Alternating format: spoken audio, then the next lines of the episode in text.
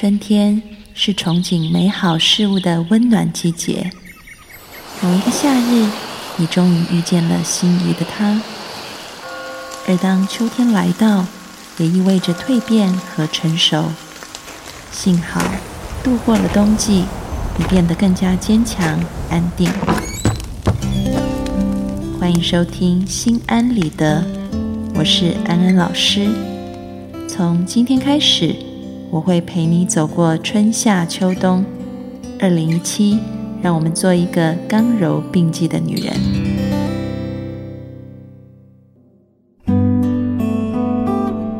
Hello，各位听众朋友，大家好，欢迎收听《心安理得》，我是安安老师。又到了安心信箱的单元，要来回答听众朋友的来信。首先是来自静静的天空一零一零。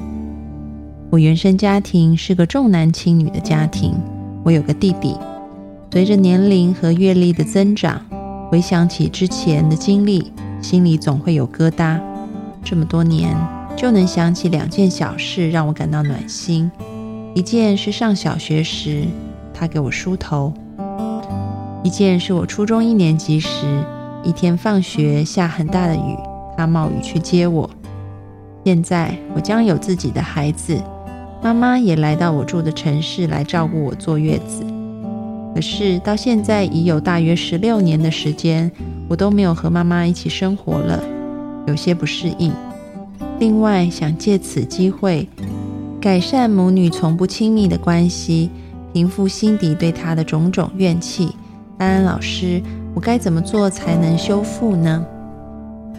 安安老师听完了你的来信，首先要先恭喜你即将要成为一个妈妈。那当你要做妈妈的时候，现在也是一个很棒的时机，让你可以去跟你自己的妈妈做一个关系上的修复。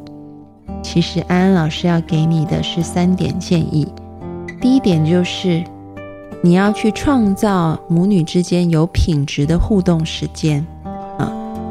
现在妈妈来跟你一起住，跟你一起坐月子，你们会有很多的时间相处，但不见得这些相处的时间是有品质的。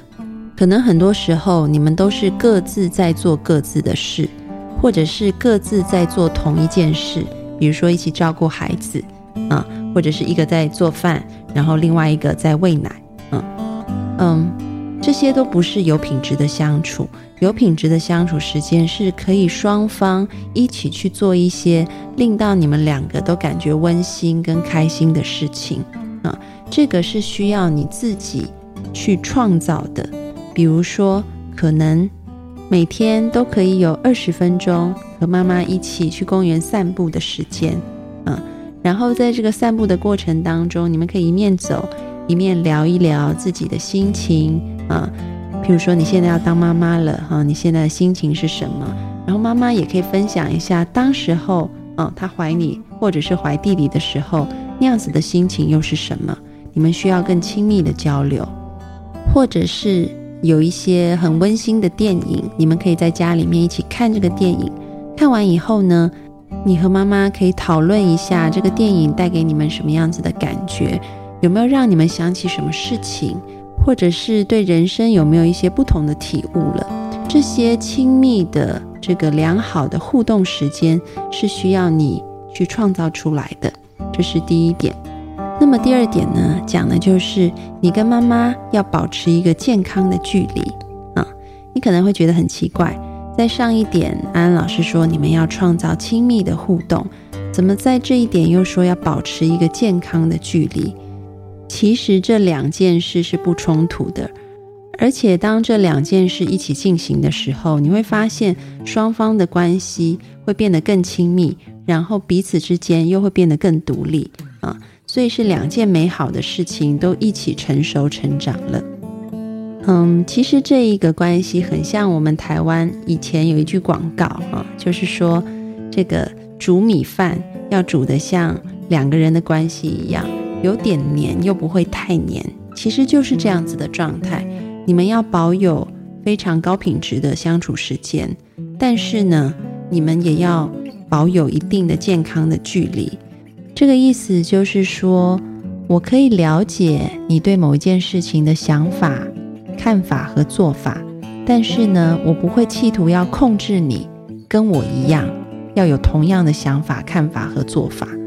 我也不会勉强我自己要和你有同样的想法、看法和做法。这个就是安安老师说的健康距离。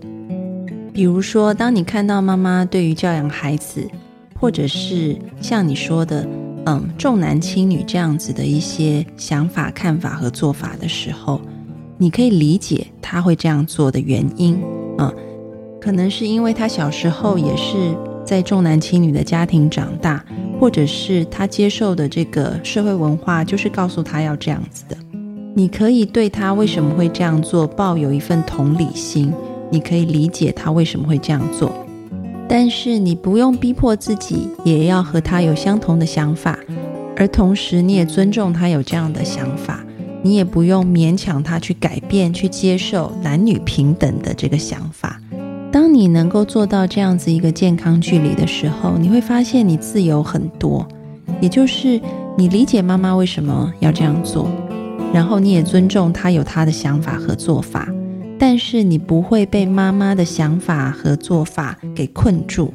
安安老师看过有很多人因为妈妈的一种想法，所以就被困在里面，一辈子想要去证明自己，证明妈妈是错的，证明我不是像妈妈说的那样子。但其实这就是被困住了。一个真正自在的人，他不需要去证明什么，不需要去证明别人是错的，不需要去证明自己是对的。也不需要别人肯定你有价值，你才觉得自己有价值，而是你知道别人有别人的想法，你自己有你自己的想法，你理解别人会这样想，但是别人的想法不代表你，你自己可以有自己的价值观。就算妈妈重男轻女，但是我知道男女是平等的，我不需要向妈妈去证明些什么。就算妈妈没有像爱弟弟那样子的爱我。但是我知道，我自己可以更多的爱我自己，甚至我可以把这样子的爱再回头去爱我的弟弟，爱我的妈妈。为什么我内在会有这么多的爱？因为我知道我值得。这个值得可以不是妈妈给的，而是自己给我自己的。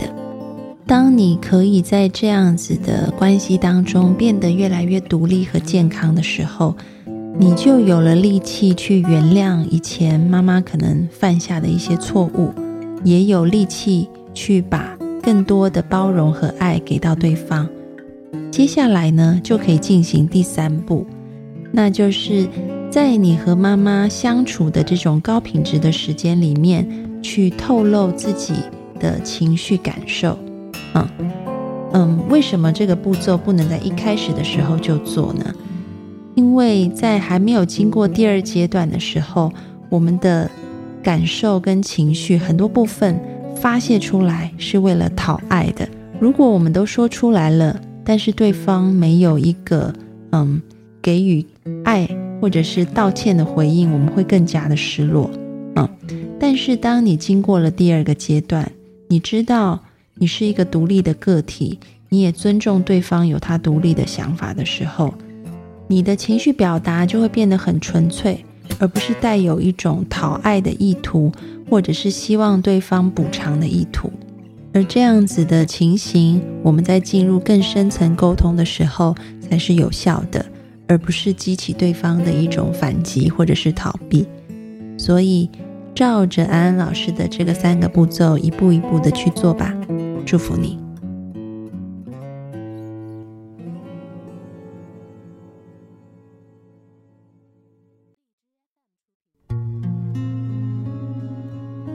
接下来是来自于灯火 XXQ 的来信，安安老师，我二零一四年查出得了淋巴瘤，保守治疗两年，边工作边治疗，有时候工作中不能很好的投入，没有告诉同事和朋友，父母一直支持鼓励我，一直同事关系很紧张，处理不了人际关系，不知道该怎么办。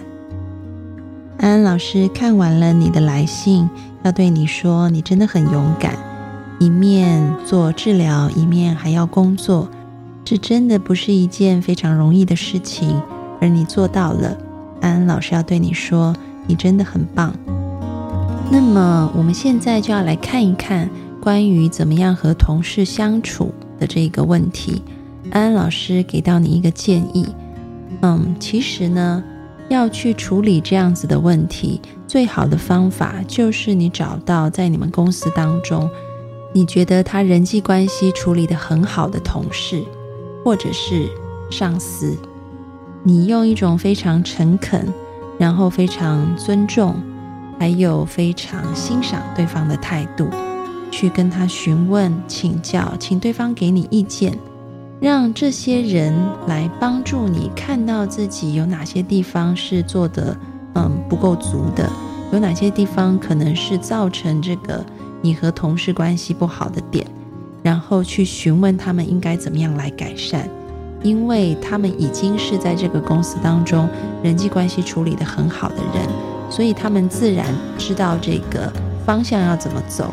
啊，这个路径要怎么走？我们一般在为企业做这种内部的，嗯，这种人事上面的一些调整的时候，也会采用类似的方法，那就是，嗯，在同一个单位里面的员工表现比较好的跟表现比较差的，我们会去看究竟他们两者之间的差异在哪些点上面，啊。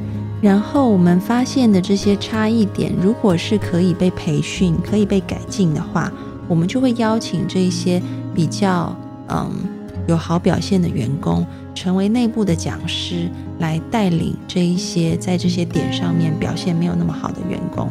因为这些好的员工，他们有路径、有方法，让他们可以在这些点上面表现的比较突出。所以，我们也可以用同样的方法。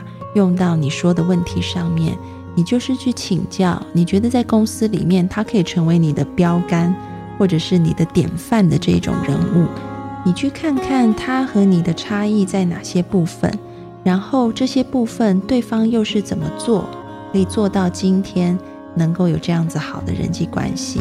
你就是主动的去请教，请对方给你意见。那么我相信你不止可以在这上面。得到一些宝贵的建议。另外一方面，由于你的态度很诚恳，然后也很嗯尊敬对方，那么也许可能对方在嗯一些你没有办法透过学习或者是透过培训去改进的部分上，来助你一臂之力。